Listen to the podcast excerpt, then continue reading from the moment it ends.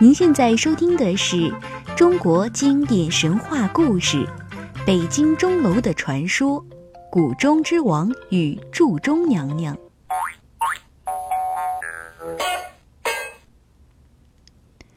在北京钟楼顶上悬挂着一口巨大的铜钟，钟声浑厚有力，洪亮绵长，方圆数十里都能听到，堪称古中之王。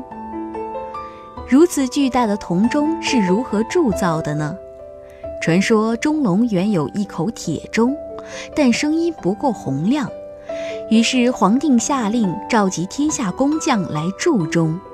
可是三年过去，铜钟仍然没能铸好。皇帝发怒了，斩了监铸的太监，并限令八十天内铸好大钟，否则就把全体工匠处斩。负责铸钟的师傅名叫华严，是当时有名的铜匠。为了铸造这口大钟，他是茶不思夜不能寐，耗尽了心血。这天回到家里，他嘴里仍然悼念着：什么原因铸不了钟呢？怕是缺什么东西吧。这时，女儿华仙过来了。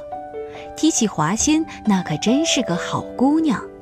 她不仅自幼聪明伶俐，而且还跟父亲学会了不少铜匠活儿。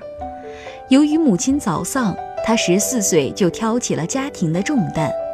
当时她十六岁了，出落得如仙女一般，大家都夸老铜匠养了个好闺女。当铸钟的事，他也琢磨了好久。见父亲发愁，忙上前说：“爹。”是不是火候不够？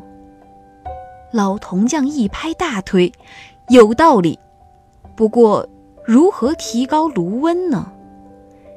我有办法。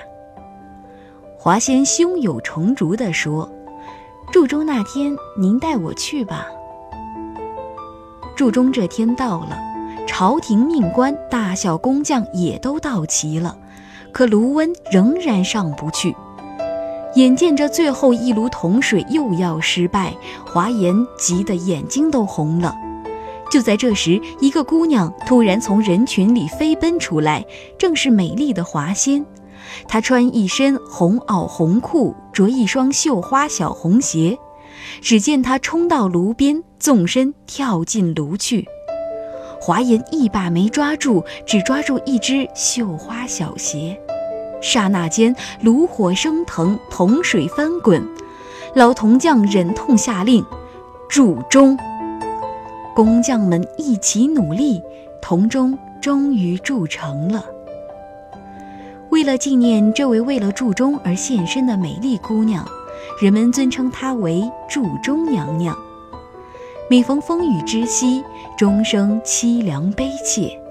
这时，昔日北京城的妈妈们就会对孩子说：“睡觉吧，钟楼打钟了，祝钟娘娘要她那只绣花鞋了。”以上就是您今天收听的中国经典神话故事《北京钟楼的传说》——古钟之王与祝中娘娘。